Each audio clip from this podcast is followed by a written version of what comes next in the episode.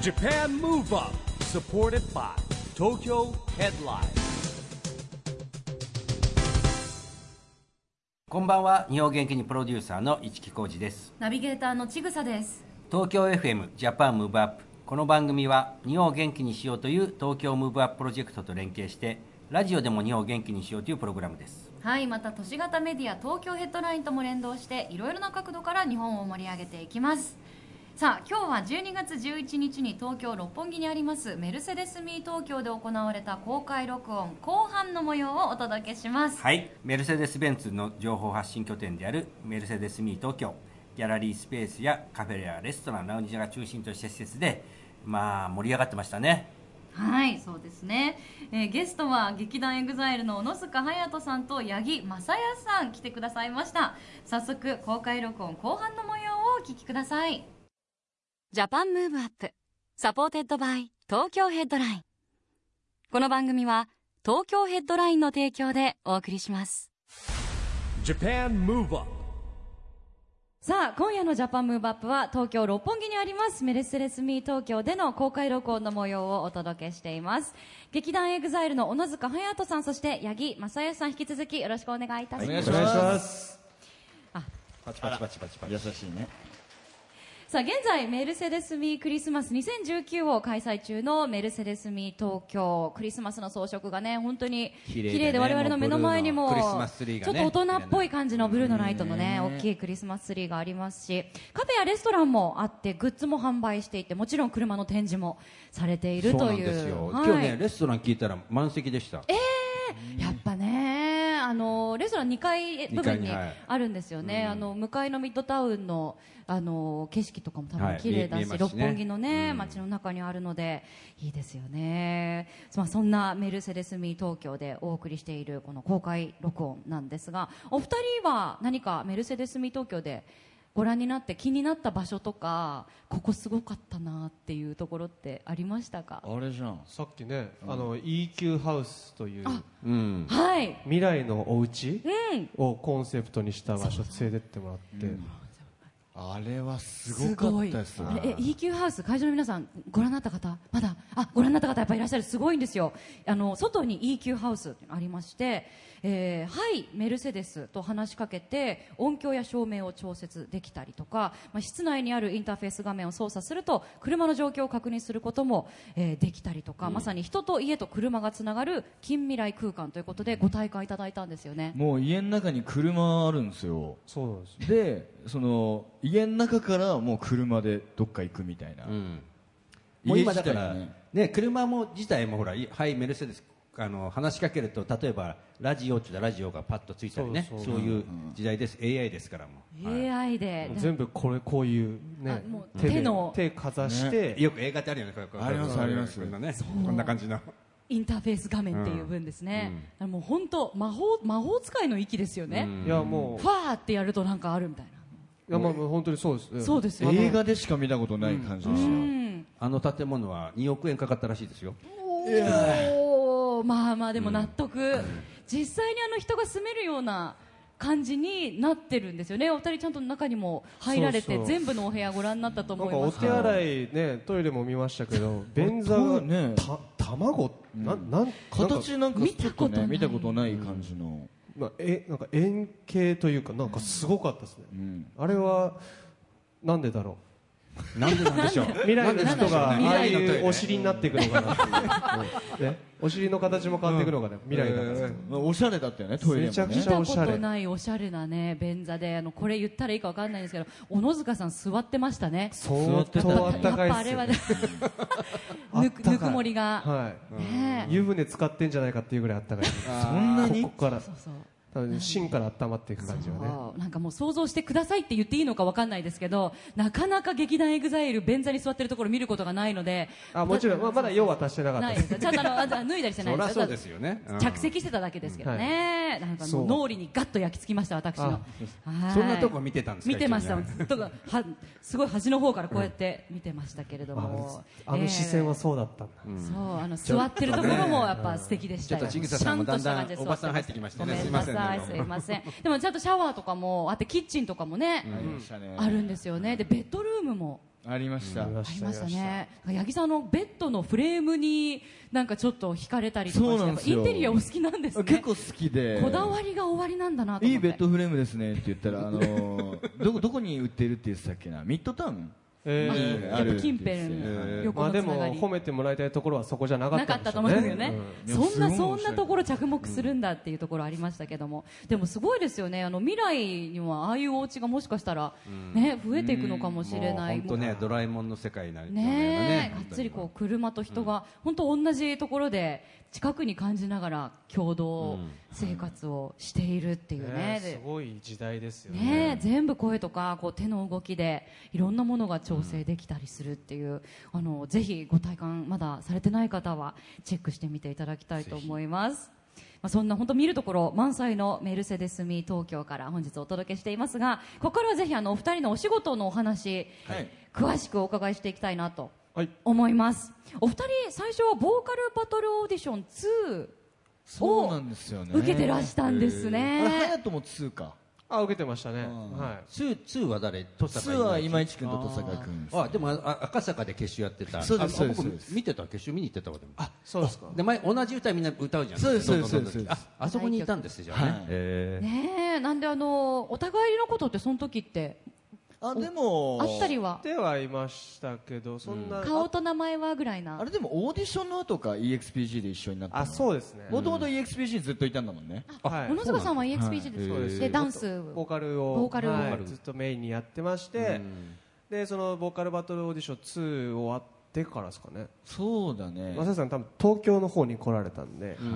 で僕はもう東京の学校に通ったのでそこで一緒のクラスでボイトレをしてましたね当時16とか17だったんで僕小野塚さんが、ええ10年前大人ですになったわ本当に、ねそうか本当に10年ですねそう思うとも10年も一緒か10年前俺あんま変わんなくないいやでもなん八木さんご自かあ分からのもっとなんかこうすごいエネルギーがすごかったえ昔はまあいい意味でこう落ち着きが出出ましたよおねなんかギのギラギラ感がすっごかったです、えーえあそのギラギラ感っていうのはもうのし上がるよみいたやいなもうそうだと思いますトップ目指そうぜみたいなこうえ小野塚さんの第一印象は覚えてらっしゃいますかまあ生意気だったなっていうイメージがありますね、自分でも思いますなんか結構もう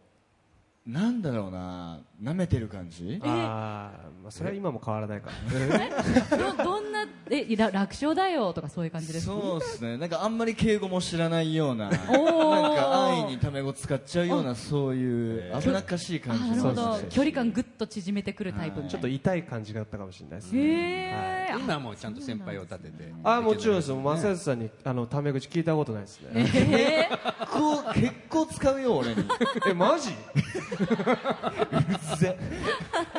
さすがここら辺がやっぱり劇団だねですねうんトークトークこういうの持ってすぐ展開してくださるっていうね助かりますね、でもあの、まあ、お互い歌手を目指してらして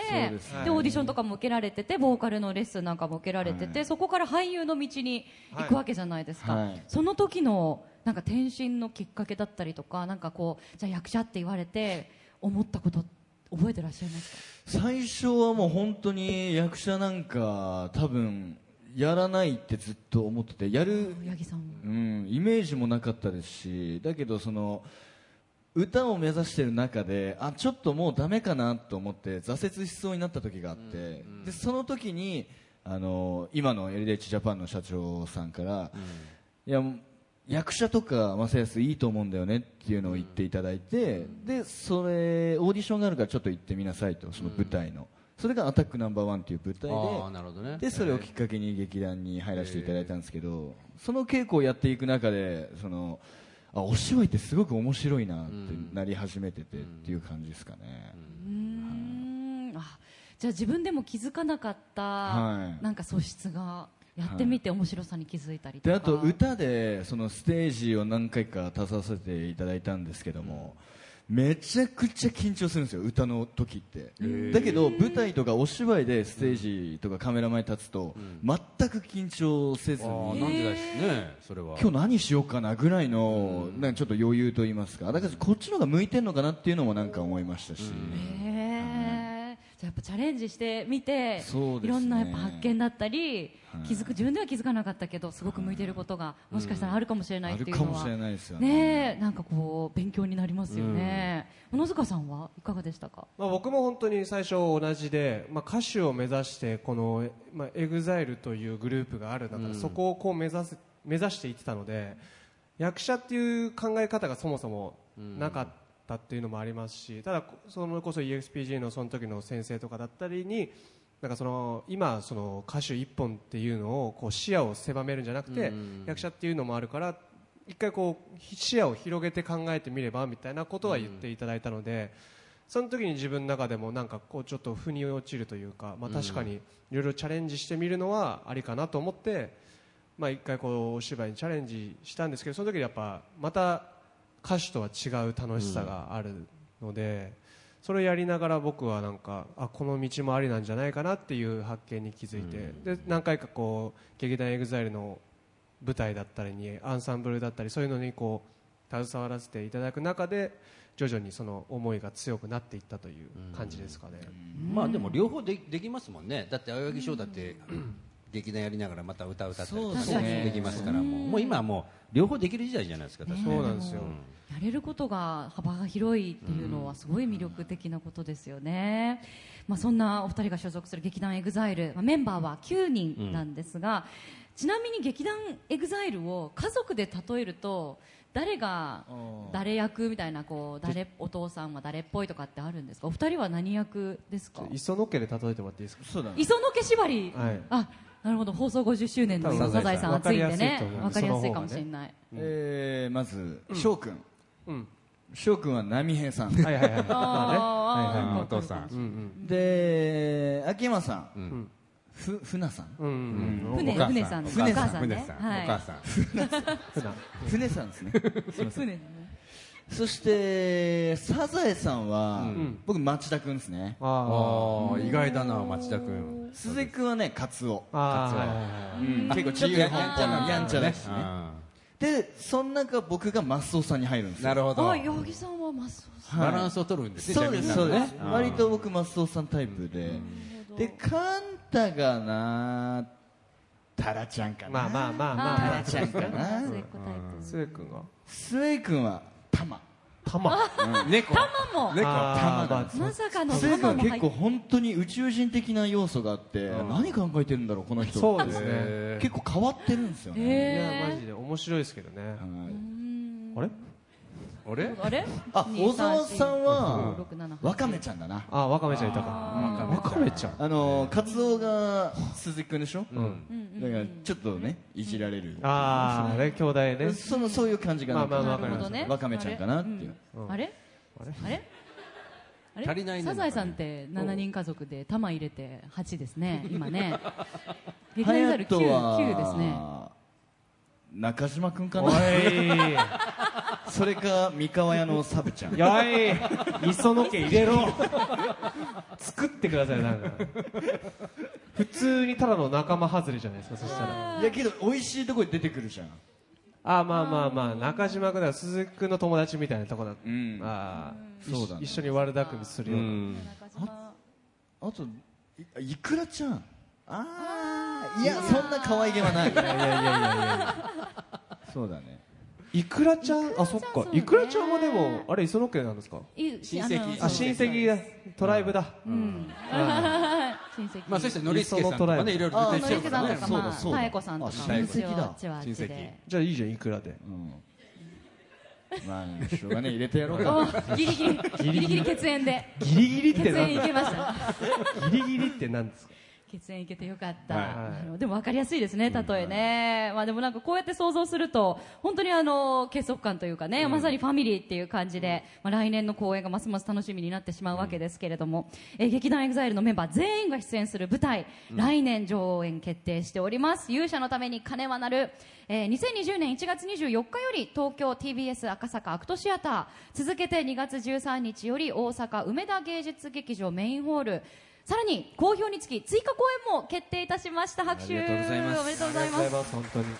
えー1月29日水曜日、えー2時から TBS 赤坂アクトシアター、そして2月14日金曜日の2時から梅田芸術劇場メインホールです、追加っていうのは一日一回追加になったっていそうですねと東京で1公演大阪で1公演の計2公演うをんは大い阪もかはいはいでも見に行今か回ないとねそうなんですよぜひ初めて全員がねあのそう揃なうんです全よ員出演の公演ということでメンバーによるしかもプロデュースはいはいなんですよねこれね絶対見ときたいね見といて後から一人ずつこうラジオ読んでなんか言いたいな、ねそうですね反省会みたいな楽しそう結構個々のやりたいことが詰まった濃厚な時間になると思うんで、はういんあのおっしゃっていただける範囲でどんなざっくりどんな舞ざ台っなんですくかり申し上げますと、はいまあ、現代に悩みを持った9人の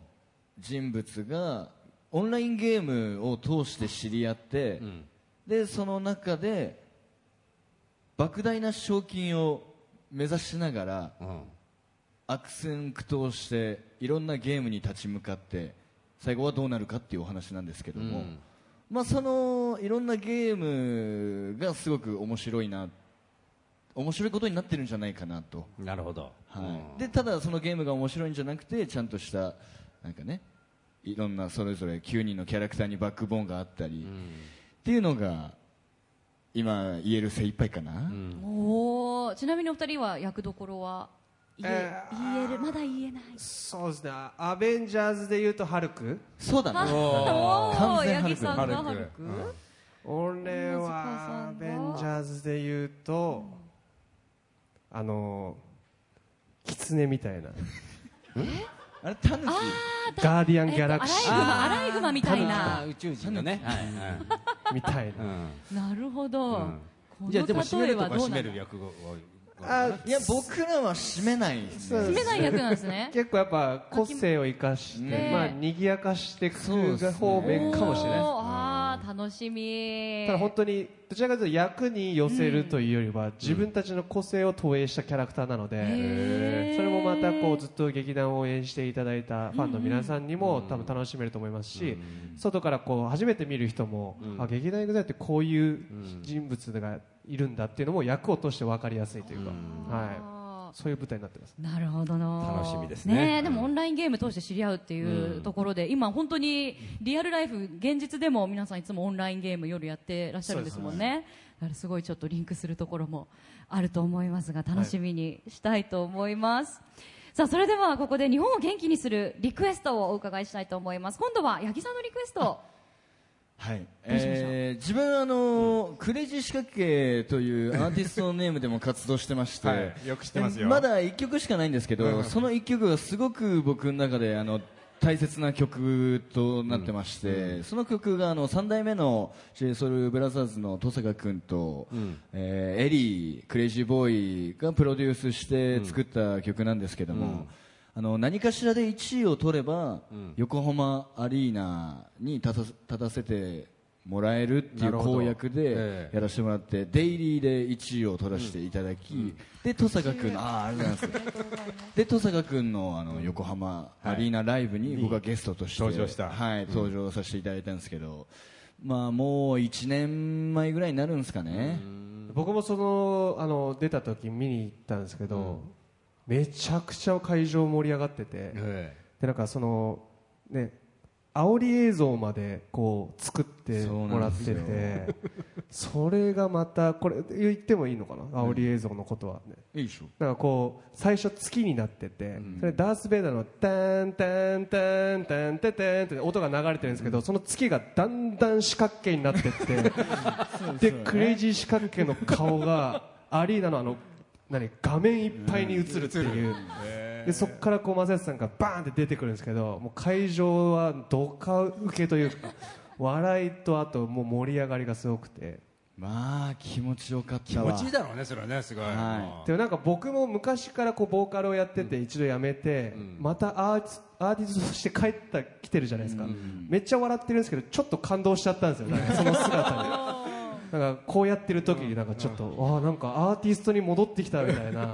そういうなんか昔を考えるとちょっと感動しましたね、であの2020年にはぜひ2曲目を作りたいなと思ってまして、あおりがとうございます全くまだ何にも決まってないんですけども僕の勝手の願望でだかあーでも言葉にするとね、意外とそうなんこですうよできちゃったりしますから、らね、いろんなところで言ってこうとね思っうんて、確かに自分じゃ何もできなラいんジでオで流れますからね、どうも作るらしいよみたいな、はいみんながもう口コミで SNS でなんか言い出したりしてねでもぜひもういろいろ広めていた だいてだってあの200万回再生そうなんでそすよう最そう近200万いきましてすごいよね結構じわじわ、ねそうなんですじよ時まだ間かけちょってとずつず伸びてーっとるというか伸びてるっていうだから本当に忘れられないためにもいろんなところで流していただけたら本当にありがたいなと思ってましてだから今日も流していただきたいんですけど、いいですかね実は「紅白」目指してるらしいですからそう「紅白」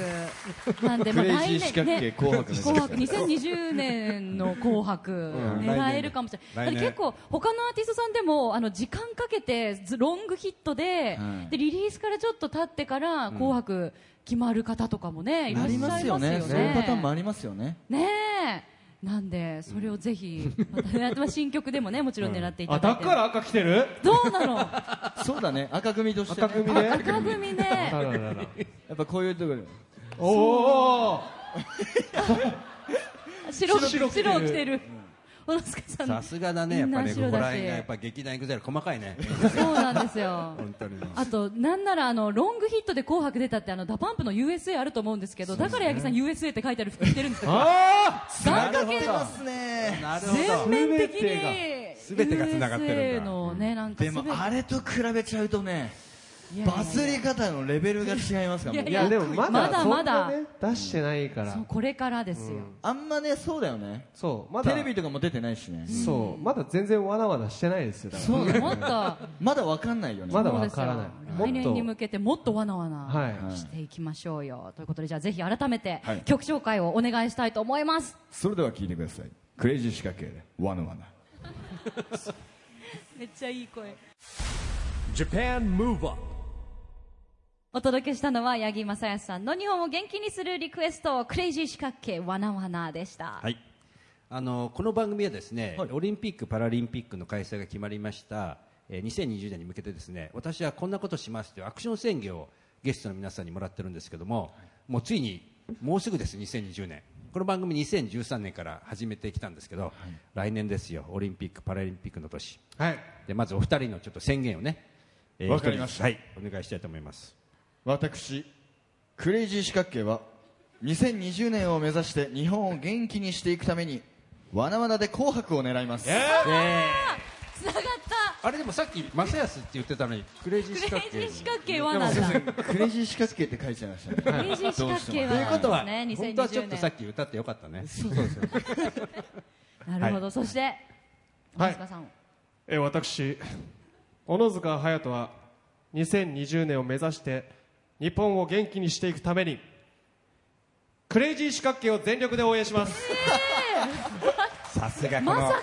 の、このチームプレー、チームプレー、一つ一つがもうね本当に全練られ面てま的すにねクレイジー仕掛けを二人で紅白狙しいまうわそうだあ、ねはいあじゃあもう役セどッどトういでうねそっはかクレイジー仕掛けが出るときはじゃあ絶対に小野塚さんもいやまあ応援で表には出ません けどあいやでも出たら出てもいいんじゃないですか後ろねでさ、ねあの DJ みたいなことやってあるじゃないですか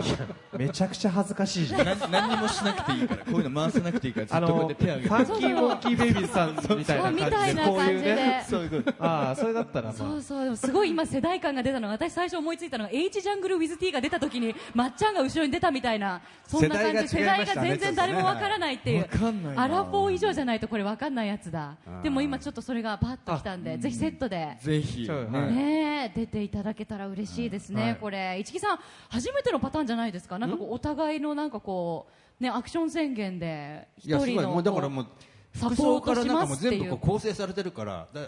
秋山かなこのんかコンビ構成作家に言われてるじゃない大丈夫でもこれちょっと思うんですけど、これ怒られないですか大丈夫ですかいやいやいいと思います本気なんで大丈夫ですよね。いいと思いますすごい個人的なね、あのアクション宣世言のでも中大に出ま歓すから迎ねなものうで。放送にも流れるし間違いないです番組ホームページ写真も出ちゃいますからねそうですねね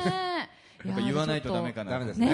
え、紅白関係者の方、ぜひ見ていただきたいですね。ありがとうございます。誰ですか、紅白関係者。けど、なんかね、局の方とか、いろいろと見ていただきたいと思います。まあ、ちなみに2020年と言いますと、やっぱオリンピック・パラリンピックが東京で開催されるイヤーなわけですけど、お二人とも、もともとすごいスポーツマンでいらっしゃるので、なんか注目されてる競技とかってあるんですか僕、は男子 100m 走。八木さんでえもやっぱ、花形だからさ。まあまあそうですねあとなんだろう今年からやっぱあのサーフィンだとかね、はい、いろいろあとボルダリングのあのスピードなんてなんていうんですかあの測る早くこう登れる測る、なんだなんなんボルダリングてここスピードクライミングみたいななんかそういう感じのごめんなさい、えーちょっと正式名称今出てこないんですけど、とかやっぱ新競技ちょっと注目したいかなと思いますねはい、うんあでもちょっと意外でした、八木さん、あなんか野球系で来るかなと思ったんですけど、野球甲そうなんですよ、八木さんはもう高校野球で甲子園出場、はい田中将大選手とも絡みがありまして。はいへええあのブルペンでキャそうです。ブルペンで受けてまして、あの試合にあのリリーフとして出るときに、やっぱブルペンで肩温めなきゃいけないじゃないですはいはか。いはいええその時に僕田中選手の球を受けてまして、へえよし行ってこいと、おー正大行ってこい と、おーそれで送り出してましたよね。じゃああのメジャー行く時もよし行ってこい行とってこい行ってこいと。はいラメールしましたメールしたんだけど、はいそのメールアカウントはすでに存在してました切ない、そうですねやっぱりいろんな方から来私るのか時ら間だちょっと変えたんでしょうねあーメアド変わりましたの連絡欲しかった、そう欲しかった欲しかったな寂、しかったそっでもか、わなわなで紅白行ったら届くかもしれないね確かに、もしかしたら新しいメアドだよっていうのも届くかもしれない。そしたらもうまた仲良くなりたいよ ねそしたらメジャー級ですもんねそうそう確かにまあそう決まるとはあのその縁があってなんかテレビ局が取材とかインタビューとかねねえあコメント取りに行くかもしれないもんねはいそれ素晴らしいえーはいでもやっぱ当時からこいつはビッグになるなみたいないやもう間違いなかったですねもう高校1年生から入ってきた時からもう怪物で、えーもう何もかも違かったんでああもう行くだろうなと思いましたかあ何個下ですか一個ですあ一つ下か、はいへだからーガンちゃんと同い年なんですようん正宏選手はあーそっかそっかそうなんですねいやーでもすごい豪華なねそこのブルペンのところでコラボが生まれてたんですねすでにその当時からねあの小野塚さんは野球ではなくサッカーで推薦ですすしかもごい、そうですねご推薦ですごい選手だった、はい推薦で、えー船橋市立船橋高等学校にはい進学されていたという、まあそうでスポーすツね推薦ってすごいですよね。まあその結構公立高校なので、その推薦枠みたいのがちゃんと決まってまして、ただやっぱこう結構みんなその県選抜だったり関東選抜だったりもうみんなこうサッカーやってる同世代なら流し入れてるような人たちばっかり集まったんですけど、僕だけ全くそういうのなくてノーマークで、本当にその選抜のし会場の時にすごい人生で一番調子良くて、はいえなんか持ってもるうゾーンっていうのに入ってましたー、ね。えキーパーがあのげあの高校一一個上の一船の先輩のがキーパーやってたんですけど、そこからバンバンミドルシュート決めたりとかしてて、そうそれで燃え尽きちゃったのか、入ってから3か月でやめちゃいまして ー、何早くないか何かがこうプツッとね消えた感じがそういうパターンもあるんですか推薦で入る方っつうのはそうなんかなそんのですか経営つうのはつうそうのなんはですよそういう方っつうのは、はいなんかその契約絶対お酒入ってま すいや大丈夫ですか大丈夫大丈夫大丈夫ちょっと今日メルセデスのはこのス入ってテるンレスボトルにかもしれないね水水です大丈夫ですちゃんうとしんた大丈夫水です顔も赤いし大丈夫えー大丈夫です心なしかちょっと赤くなって感じしますよねなんだろう、もうステンレスボトルに入れると何かマジックが起こるのかな。大丈夫です。普通の水のはずです。うんえーお水酒割にりとかじゃなはいですね変わってないと思います。大丈夫です。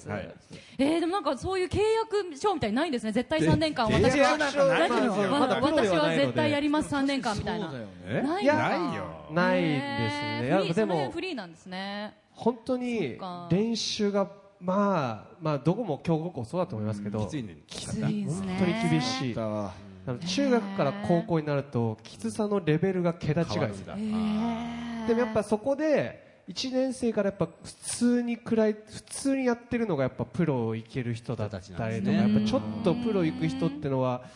やっぱ頭1個分抜けてる感じはありましたね。あーなるほど僕の現役今の同い年だと今名古屋グランパスとかで出てる泉隆二っていうのがいるんですけど、まあ、その人は今もプロ続けてて、っへ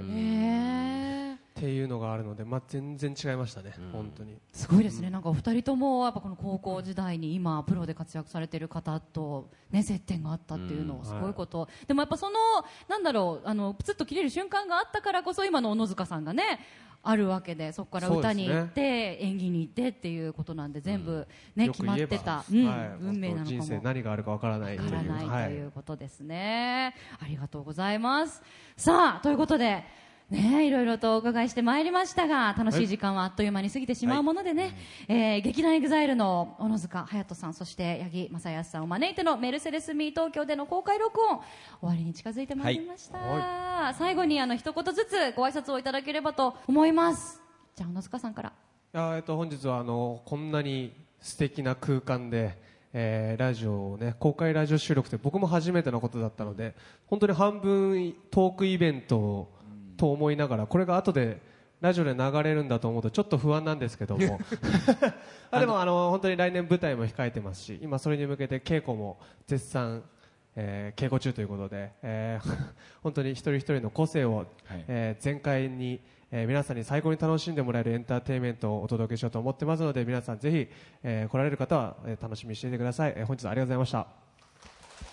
りがとうございます八木さんお願いします、隼人も言いましたけど、えー来年舞台をやるということで、えーぜひお時間ありましたら劇場に気軽に遊びに来ていただきたいですし、えー本日はこんなに素敵な場所でラジオをやらせていただいて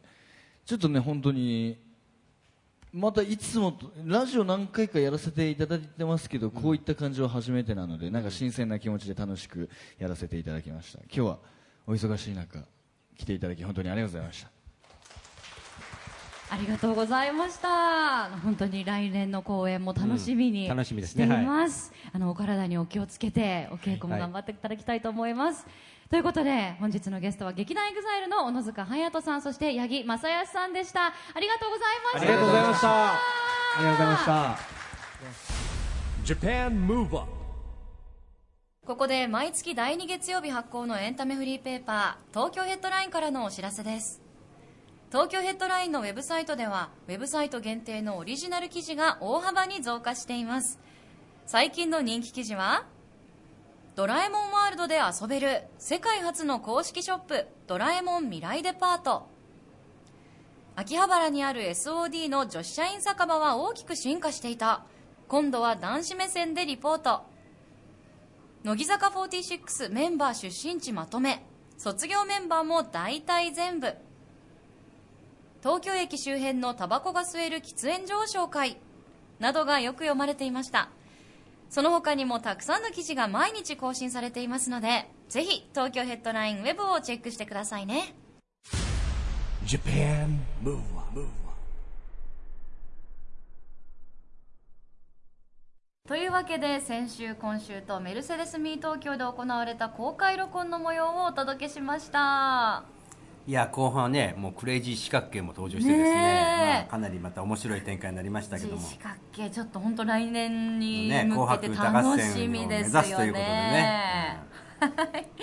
えーそしてメルセデス・ミー東京本当にあの女性の、ね、方も多くって、あのいろんな方に楽しんでいただけそうな施思設いでますすよよね。本当にあのディスプレイもねクそうリスマスっぽくて可愛いしね、うん今まさにあの本当にスノードームも綺麗ですし、うんクリスマスツリーとか本当華やかな装飾があるので、ぜひこの機会に足を運んでみていただきたいと思います、そしてメルセデスとハイドロフラスクがコラボしたステンレスボトル10名の方にプレゼントです、えー小野塚さんと八木さんのサイン入りいいですねえーはい色はどの色が当たるかお楽しみです、応募方法は東京ヘッドラインのウェブをチェックしてくださいジャパンムーブアップ今週はお別れのお時間ですが次回も元気のヒントたくさん見つけていきましょう、はい、さあオリンピック・パラリンピック開催までいよいよラストスパートですこれからもますます日本を元気にしていきましょう、はいジャパンムーブアップお相手は市木浩二とちぐさでしたそれではまた来来週ジャパンムーブアップサポーテッドバイ東京ヘッドラインこの番組は東京ヘッドラインの提供でお送りしました